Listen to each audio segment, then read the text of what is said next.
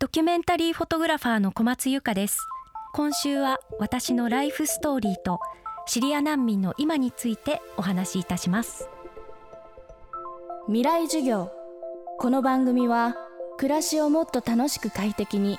川口義賢がお送りします。今週の講師はドキュメンタリーフォトグラファー小松由香さんです。登山家としてヒマラヤの後方 K2 の登頂に成功。その後草原や砂漠など厳しい自然の中で生きる人々の暮らしを写真に収めるようになりました。さらに旅する中で知り合ったシリア人の男性と結婚。2012年からはシリアの内戦や難民を取材しています。およそ10年にわたる内戦で国外に逃れて暮らすシリア難民は660万人。国境を越え隣国のトルコやヨルダンで暮らしています。未来授業3時間目。テーマは戦火を逃れてシリア難民の今。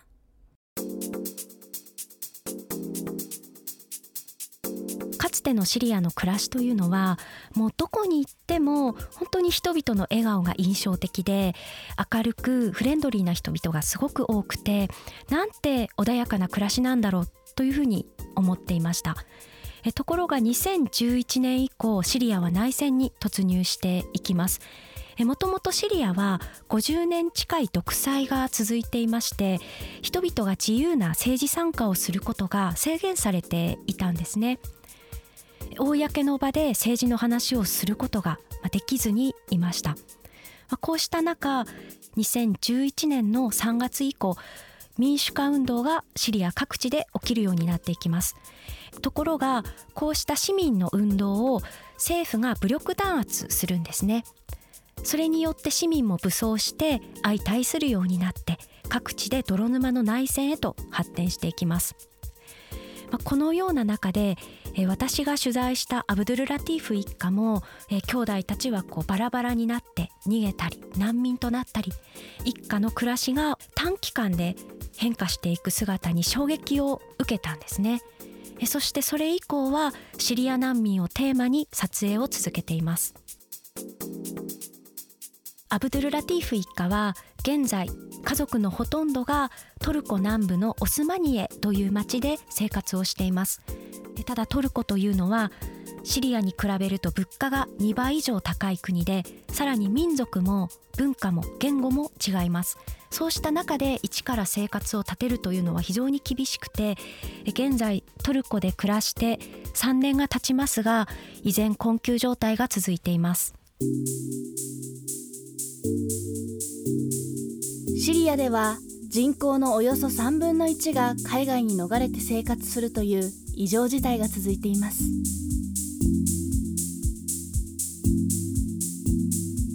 アブトゥル・ラティーフ一家の場合も住んでいたパルミラの町が空爆にあってやはり安全に住んでられない。銃弾が飛び交ったりミサイルが飛んできてしまう。そうした中で命を優先するためにまずはシリア各地を転々としました。しかしいくら待っても戦争が収まる気配がないということで安全のためにトルコに逃れてきたんですね。彼ら自身が自分たちを難民というふうに思っています。毎年取材をして考えるのは避難生活の初期は難民を取材するとみんな口々に「サナルチャ」ということを口にしました。サナルチャというのはみんなでシリアへ帰ろうという意味なんです。ところが最近ではそうした言葉は聞かれなくなってとにかくいかにトルコに根付くかここで生活を維持するかそこに意識が変わってきているように見受けられます。やはりそこにはなかなかシリアの情勢が安定しない。戦闘が長引いてふるさとに帰れないだろう。その先が見えない。そうしたことがあると思いますね。そしてここ最近では新型コロナの影響でシリア難民の生活も苦境に拍車がかかっています。もともとかなり多くが困窮状態にあったのに加えてコロナの流行でまた失業者が非常に多く出ているんですね。非常に厳しい状態のシリア難民が増えています。また今年に入ってからはトルコのエルドアン政権が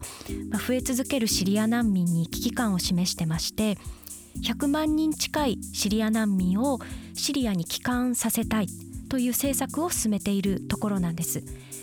これまではあった国際支援も難民に対して徐々に打ち切られていますしシリアの人々にとっては非常に厳しい日々が続いているところです、